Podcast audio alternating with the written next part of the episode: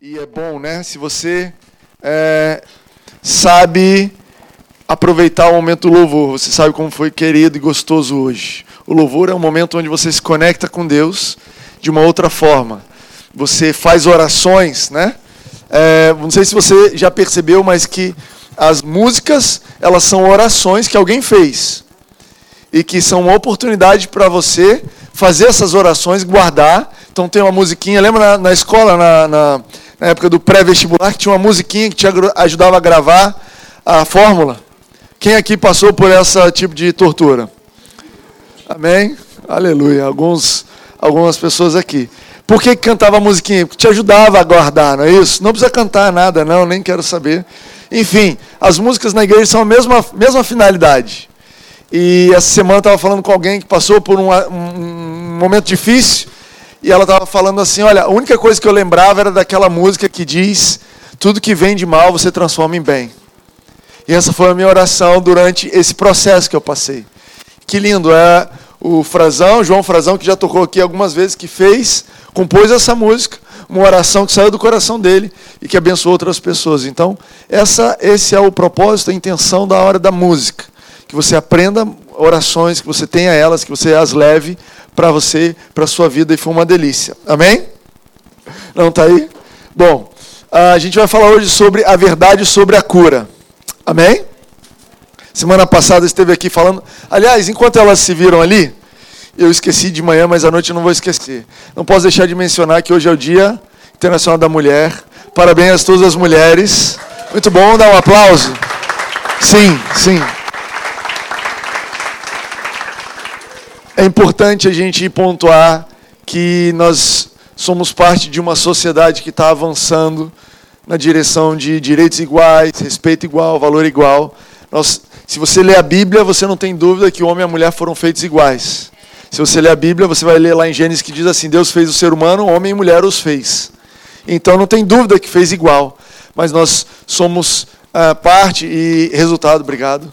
Resultado, nós somos resultado de uma cultura que foi muito machista e hoje continua sendo é, menos do que o passado, mais do que no futuro nós cremos. Nós estamos caminhando para uma sociedade de direitos iguais, de direitos, de valores, especialmente na igreja. Existe uma cultura na igreja de uh, homem, né? de a mulher não pode isso, não pode aquilo. Então eu reconheço, nós queremos reconhecer e nós fazemos o nosso esforço para renovar nossa mente na palavra. E eu creio que ao renovar sua mente na palavra, também as suas questões sociais elas vão sendo arrumadas. Quando você renova sua mente na palavra, o valor que o ser humano tem vai mudando. Hoje algo que é talvez impraticável para nós, que é alguém aqui ter um escravo.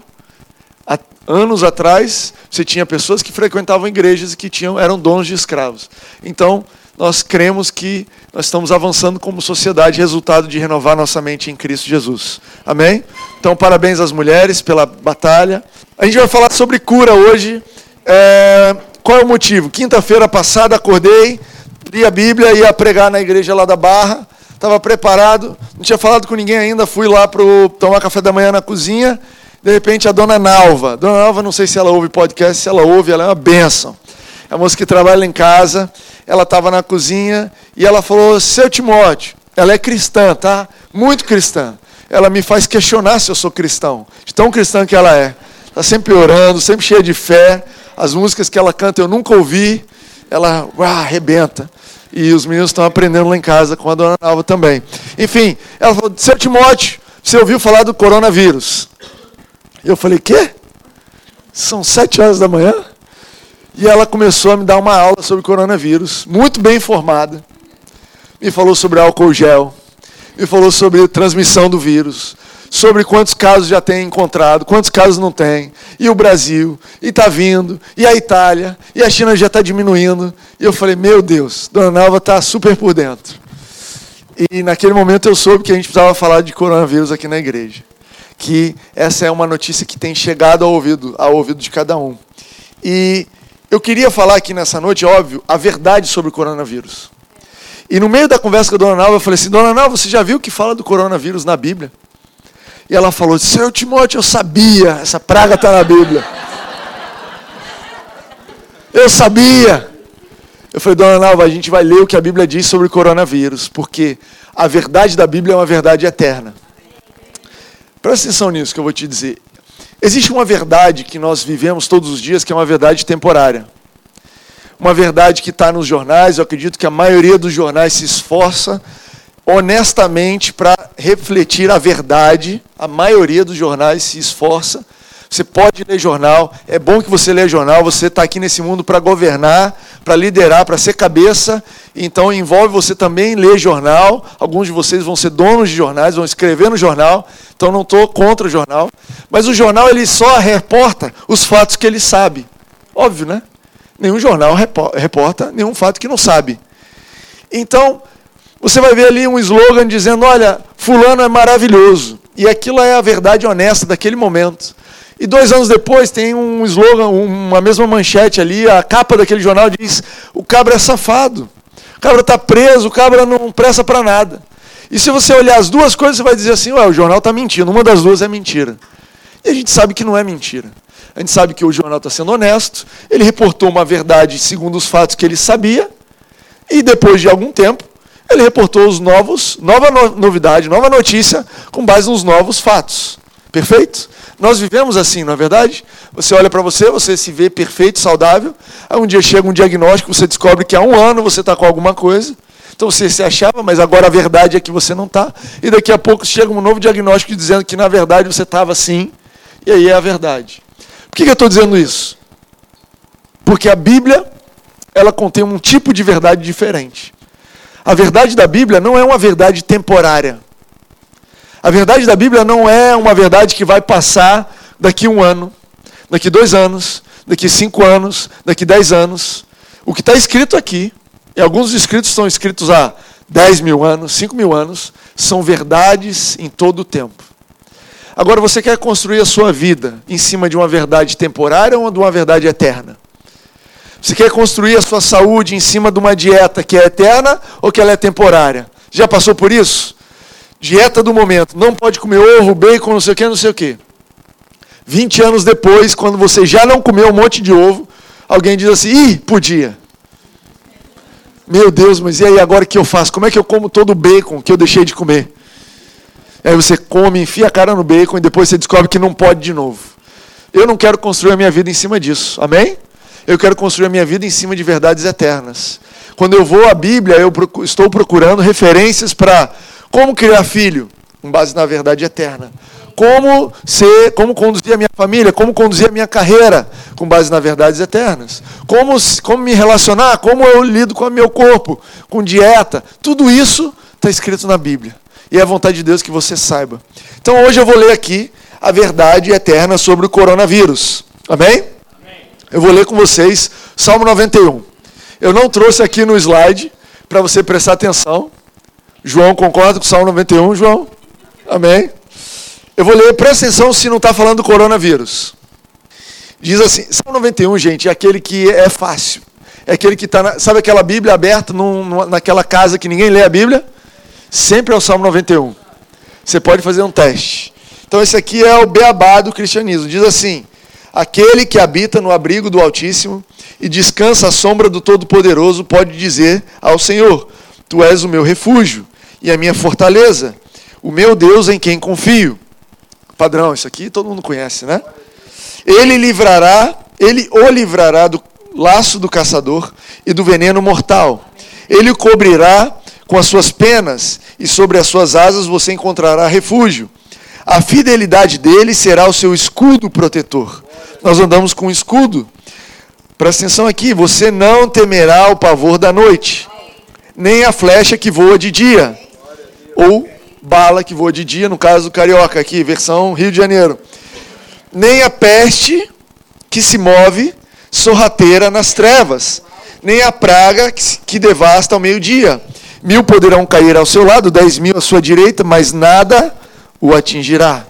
Você simplesmente olhará e verá o castigo dos ímpios. Se você fizer do Altíssimo o seu abrigo, do Senhor o seu refúgio, nenhum mal o atingirá. Desgraça alguma chegará à sua tenda porque aos seus anjos ele dará ordens ao seu respeito, para que o protejam em todos os seus caminhos. Com as mãos eles o segurarão, para que você não tropece em alguma pedra. Você pisará o leão e a cobra, pisoteará o leão forte e a serpente. Então, se você chegou aqui com medo, isso aqui diz ou não diz a respeito ao coronavírus? Gente, espera aí. Você não temerá o pavor da noite, nem a bala perdida durante o dia, nem a peste que se move sorrateira nas trevas, nem a praga que devasta ao meio-dia. Para mim é muito claro o que ele está dizendo aqui. Para mim ele está dizendo, olha que lindo, ele está dizendo não só que você não vai ser pego, né, não vai, não, você não vai ter mal algum, porque ele dará ordens aos seus anjos, ele diz assim, você não vai ter medo. Você não vai ter medo. Essa é a verdade que você precisa se apegar nessa noite. Se apega a isso. Quando você, você precisa de uma dieta, de uma dose, para cada uma hora assistindo jornal, duas horas lendo a Bíblia. Alguns de vocês vão reduzir drasticamente o tempo de jornal, né? para seguir essa dieta. Cinco minutos lendo jornal, dez minutos lendo a Bíblia. Por quê? Porque, meu querido, você começa a ler aquelas notícias, ouvir aquelas notícias, você começa a, a se expor aquilo e de repente você já não tem tanta certeza. E aí você precisa voltar aqui no Salmo 91 e falar: olha só, não só eu não vai acontecer nada comigo, como eu não vou ter medo. Eu não vou ter medo, porque Ele é o meu refúgio. Você tem um refúgio? Sabe o que é um refúgio? Um lugar seguro que você pode ir, que você está tranquilo. Sabe o que é ter alguém, um descanso debaixo das suas asas? Sabe o que é você fechar a porta do seu quarto, entrar em casa e falar: Eu tenho um Deus que cuida de mim? E eu não sei o que está rolando lá fora, mas aqui eu estou debaixo do abrigo do meu Pai. Cara, você tem um abrigo. A Bíblia diz, ele diz assim: aquele que habita no abrigo pode dizer, você é meu refúgio, você é minha fortaleza. Essa é uma verdade para você. E aí eu quero falar com vocês essa noite sobre cura. Quero falar com vocês nessa noite sobre Jesus curando.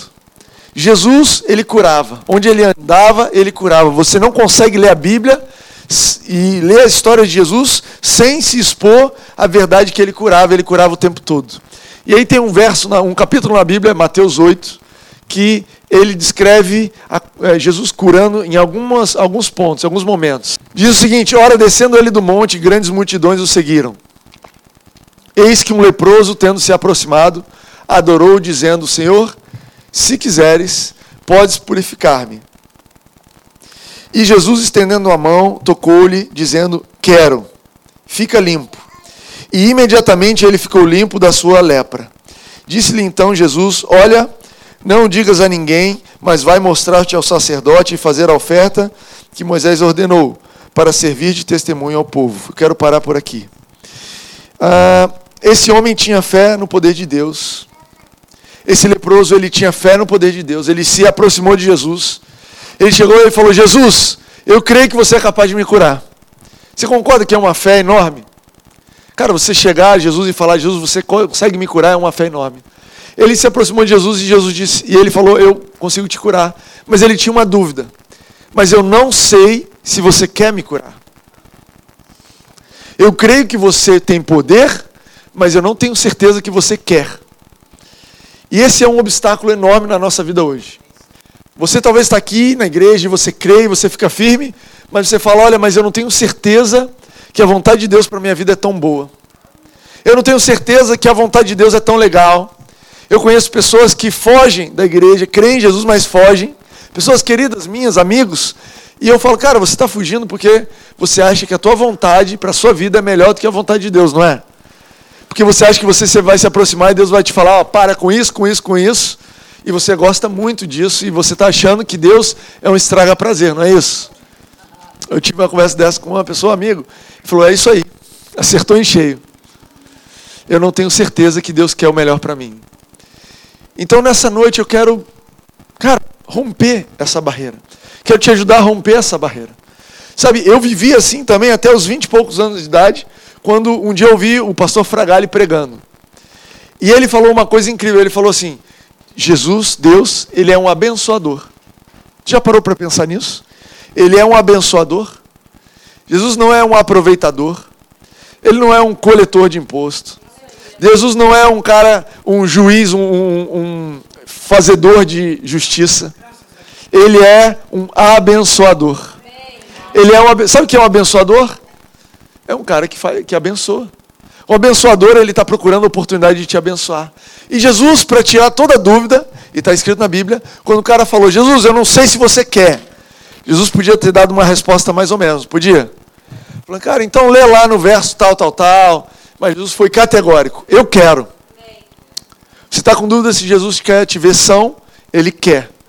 Está com dúvida se Jesus vai te proteger durante pestes e pragas? Ele vai, porque Ele quer. Ele quer. Tenha isso claro na sua cabeça. Sabe como é que você descobre qual é a vontade de Deus? Tem duas formas. Número um, olha a vida de Jesus. A Bíblia diz em Hebreus 1 que Jesus é a expressão exata de Deus. Meu Deus. Um ser humano foi a expressão exata. Não é aproximada, não é mais ou menos. Ele não foi o resumo de Deus, ele foi a expressão exata de Deus. Quando você lê Jesus dizendo, eu quero, então essa é a expressão de quem Deus quer do que Deus quer. Essa é a vontade de Deus. A outra forma de você saber sobre a vontade de Deus é as suas promessas. Quando você lê na Bíblia, ele prometendo assim: olha, você não vai ter medo do pavor da noite. Dez mil cairão à sua direita, dez mil à sua direita, você não será abalado. São promessas para você. E as promessas de Deus são, elas apontam, elas são indicações, elas são escritas que dizem para nós como é a vontade de Deus. Então você pode ter certeza Sabe, creia que Deus é a seu favor. Creia que Ele tem vontade de te curar. Creia que a vontade dele é que você esteja são, saudável 100%. Você consegue crer nisso? Amém? Amém? Independente da temperatura do ar-condicionado, Deus vai te proteger. Deus vai te curar. Eu estou falando isso e eu quero que você comece a aquecer o seu coração, movimentar o teu coração, porque essa mensagem vai ser bem rápida e a gente vai entrar na prática. Eu vou acabar essa mensagem e a gente vai começar a orar. E eu não sei se você está com dor, mas eu quero te dizer, aproveite os últimos minutos dessa dor. Eu sei se você está com incômodo, eu quero te dizer, aproveite os últimos momentos desse incômodo, porque você vai estar tá convicto do que Deus quer por você e você vai começar a declarar aquilo que Deus tem para você. Nessa noite você vai sair daqui são, você vai sair curado, você vai sair liberta, liberto de todo medo. Amém? Eu acho que vocês ainda estão aquecendo, eu estou mais aquecido. Vamos lá, mais uma história para aquecer vocês. Passa para mim, Carol. Tendo Jesus entrado em Cafarnaum, apresentou-lhe um centurião, apresentou-se-lhe um centurião implorando: Senhor, não sou digno. Senhor, o meu criado jaz em casa, de cama, paralítico, sofrendo horrivelmente. Jesus lhe disse: Eu irei curá-lo. Mas o centurião respondeu: Senhor, eu não sou digno de que entres na minha casa, mas apenas manda uma palavra, e o meu rapaz será curado. Pois também eu sou homem sujeito à autoridade, tenho soldados às minhas ordens, e digo a esse vai, ele vai, a outro vem, ele vem. Ao meu servo faz isso, ele faz. Então disse Jesus ao centurião: Vai, vai-te, e seja feito conforme a sua fé. E naquela mesma hora o servo foi curado. Aqui a gente vê um outro obstáculo para a cura que é o Jesus inalcançável através do caminho da tradição e da religião. Esse camarada centurião, ele sabia que Jesus tinha uma religião judaica, ele era judeu e o judeu não tinha contato com o gentio, não entrava na casa, não entrava na casa do gentio. Ele sabia que ele, como romano, ele era povo hostil, estava dominando, mas ele cria no poder de Jesus, então ele chegou lá e falou: Olha, Jesus, eu sei que você é capaz de curar, mas eu não sou digno. Eu não sou digno. Sabe, o caminho da religião às vezes vai te dizer que você não é digno. Você vai falar assim: olha, eu até creio que Jesus quer me curar. Eu creio que Jesus tem poder de curar. Mas o que eu fiz semana passada, no carnaval, Timóteo, nem, nem esfriou ainda. Nem voltou o exame de sangue do carnaval ainda para saber se está tudo bem. Você não sabe o que eu fiz, eu não sou digno de ser curado. Timóteo, você não sabe o que, que eu já passei. Você não sabe uh, o que, que eu penso a respeito. Timóteo, você não sabe o que eu penso a respeito de você. Se você soubesse, não estava dizendo isso aí. Timóteo, você não sabe, eu não sou cristão. Eu não tenho fé em Jesus. E é lindo que esse verso e essa, essa passagem, essa história, conta para gente que Jesus encontra fé mesmo fora da igreja. Jesus ele encontra fé onde você estiver. Ele está pronto para remunerar ou recompensar a sua fé onde você estiver o que você puder encontrar ele, aí tem um termo em inglês muito bom que chama, que é assim, meet me halfway. Meet me halfway. E esse, esse termo diz o seguinte: você está negociando com um camarada e você diz assim: olha, eu só é, pago mil. E o camarada diz assim: ah, mas eu quero dois mil. E aí você diz assim: então nem eu nem você. No meio do caminho, meet me halfway. Mil e quinhentos. É nem você nem eu. E sabe que Jesus ele vira para a gente e ele fala: me encontra no meio do caminho. Me encontra no meio do caminho. Eu sei que você não é perfeito, mas o meu sangue te purifica. Eu sei que você não é perfeito, mas eu cubro a sua falha. A minha graça é suficiente. Onde é que você está disposto a encontrar? Olha, para você ser digno de ser curado, centurião, você precisa de dois mil. O que, que você tem? E você sabe que o centurião podia chegar para Jesus tirando o banco, botando a banca, né? Ele podia chegar dizendo assim para Jesus: Olha, eu mando nessa parada aqui.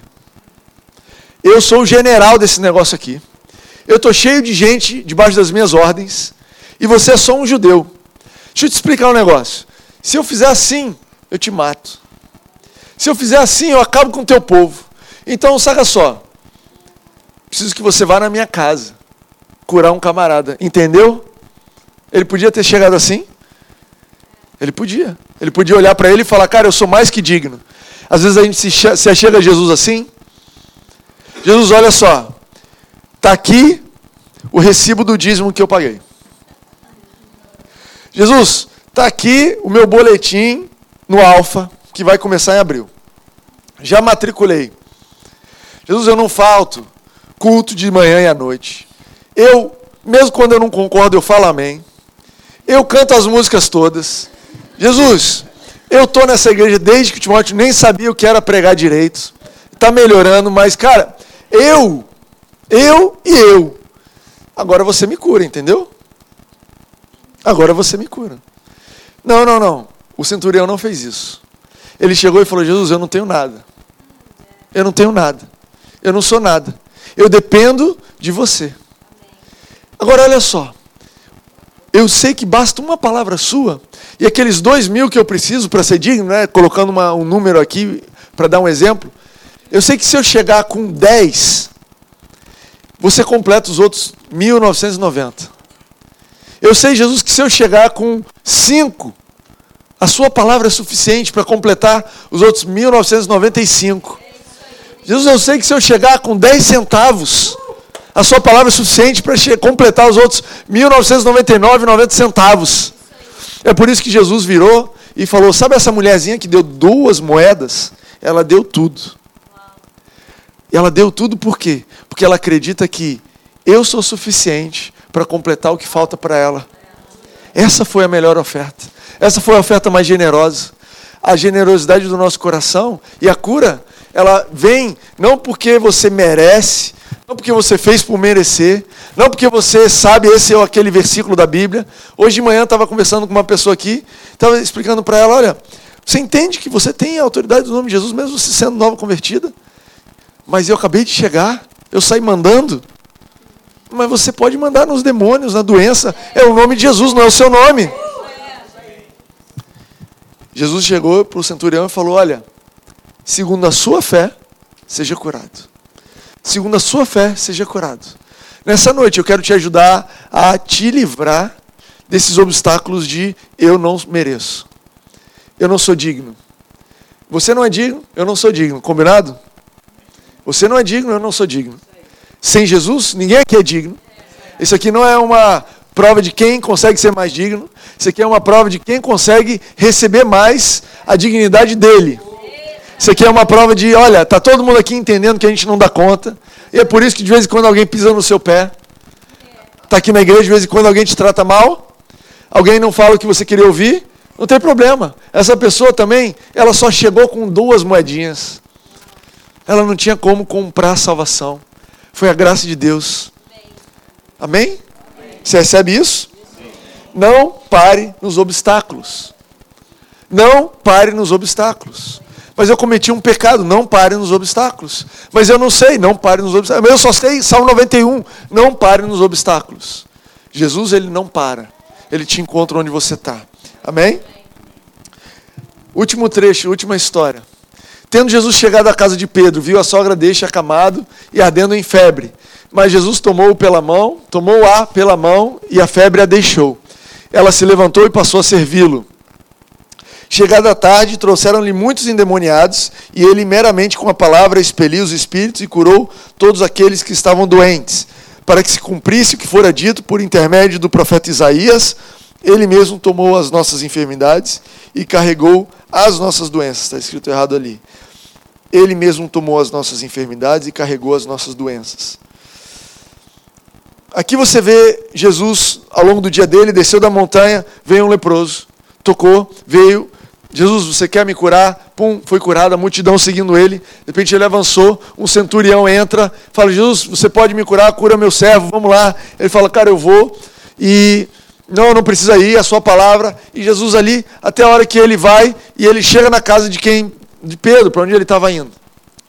E você pensa assim, cara, se curar fosse uma coisa trabalhosa para Jesus, ele ia chegar na casa de Pedro, ia sentar e falar: Ai, Pedro, por favor, me dá uma água, liga a televisão aí que eu não aguento mais, estou curando gente o dia inteiro. Estou cansado. Quem aqui? Não, não vou perguntar.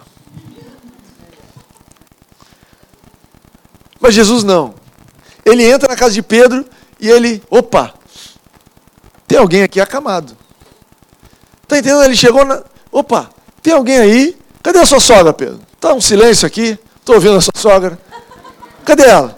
Não, ela está lá, que ela está com febre. Coisa pouca, Jesus, a gente já deu um chá, vai passar. Não, não, não, não. Eu vou lá. Sabe o que é isso? Curar para Jesus é um prazer. Curar para Jesus é a, é a natureza dele. É aquilo que ele faz com prazer. Tem alguma coisa que você faz com prazer? Tem alguma coisa que, olha, se der mole você está fazendo? É, o exemplo dessa manhã foi a Rene. Eu dei um exemplo que eu estou tentando dar exemplos femininos. Aí a Rene falou, Timóteo, não fala que é feminino. Daqui, o, daqui o, o slide. Esse é o momento que eu vou me redimir. Vocês não estão entendendo, mas é para Rene isso aqui. Não é para Rene, é para mim. Rene falou, coisas de menina. Você já viu isso aqui, esse slide? Parênteses, ok, gente? Coisa de menina. Descobrir o DNA. Ganhar dois prêmios Nobel. Levar o homem à lua. Mapear o fundo oceânico. Descobrir os pulsares. Descobrir a radiação sequenciar o coronavírus? É, foi uma mulher? Claro. Duas mulheres? Fala, Júlia. Três? A Júlia sabe tudo de mulher. Escreveu o primeiro algoritmo, descobrir a fissão nuclear, provar a existência da matéria escura, descobrir a composição do Sol, criar o primeiro compilador. Tudo isso e muito mais, com menos incentivo e menos acesso. Ok, as mulheres arrebentam, ok? Se Jesus fosse mulher, meu Deus do céu, estava todo mundo lá já, não sei, está piorando. Foi horrível o exemplo de novo, gente. Então tá bom. Voltando aqui os parênteses, eu vou melhorar. Coisa natural. Coisa natural para Rene, um exemplo feminino.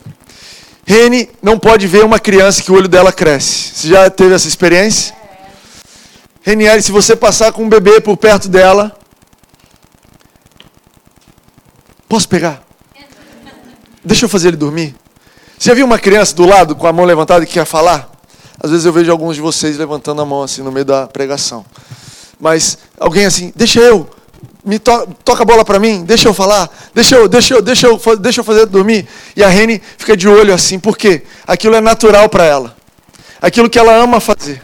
Eu sei se a Sabrina já já experimentou isso como mãe também, ou vocês todas. Cara, eu amo cuidar dos meus filhos, e se eu puder, eu estou cuidando desse, eu estou cuidando do outro, eu estou cuidando do outro, porque isso é natural. Entenderam o exemplo? Tem algum outro exemplo melhor para uma coisa natural que você faz?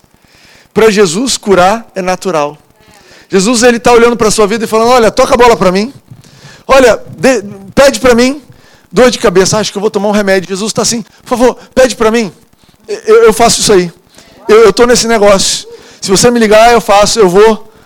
E o centurião né, falou: Jesus, cura, eu já estou indo. Onde é que é? Eu estou indo, vou pegar o metrô. Não, não, não, Jesus, não precisa ir. Não, mas eu já fui. Eu quero curar. Às vezes você tem uma visão de Jesus, de Jesus assim, ah, não sei se eu vou te curar agora. Pô, a gente está cheio de trabalho lá na China. Vocês aí estão numa boa, não reclama não. Cara, tô, meio sobrecarregado. E você fala assim: não, então Jesus, beleza. Quando estiver assim morrendo, eu te peço. Não, esse não é o Jesus que a gente serve. A gente serve um Jesus que te ama e que ele vai atrás de você e que ele está louco para te curar. E olha que fala: chegada a tarde, trouxeram muitos endemoniados e ele meramente com a palavra expeliu os demônios e curou todos os que estavam doentes. Ponto aqui, parênteses, outro parênteses aqui. Esse vai ser melhor. Nem todo mundo que está doente está debaixo de influência demoníaca. Nem toda doença é demônio, mas algumas são. As que são, Jesus expulsou. As que são, Jesus expulsa. Você vai sentir. E se você é nova criatura, se você é nascido de novo, quem habita em você é o Espírito Santo. Você é um espírito com ele. 1 Coríntios 6, você é um espírito com ele. Não tem ninguém mais morando nessa casa além dele. O diabo tenta te oprimir, tenta te lançar vozes, tenta mostrar visões, tenta chamar tua atenção, mas quem mora em você é o Espírito Santo, ok? Fecha parênteses. Sobre cura. Sobre cura. Jesus expulsou demônios, mas Jesus curou todos. Ele curou todos. Ele queria dizer para você: olha só, eu estou nessa para te curar. E por que, que ele curou todo mundo? Tem explicação no final do verso. Diz assim: olha, ah, para que se cumprisse o que fora dito por intermédio do profeta Isaías, ele mesmo tomou as nossas enfermidades e carregou as nossas doenças. Já existia uma promessa dizendo assim: olha, vai vir um homem que vai tomar as nossas doenças e carregar as nossas enfermidades. O que a Bíblia diz sobre doença não é que elas não existem. Presta atenção nisso, porque é importante você ser exato na tua fé. A Bíblia diz que você não está doente? Não. A Bíblia diz que não tem doença? Não.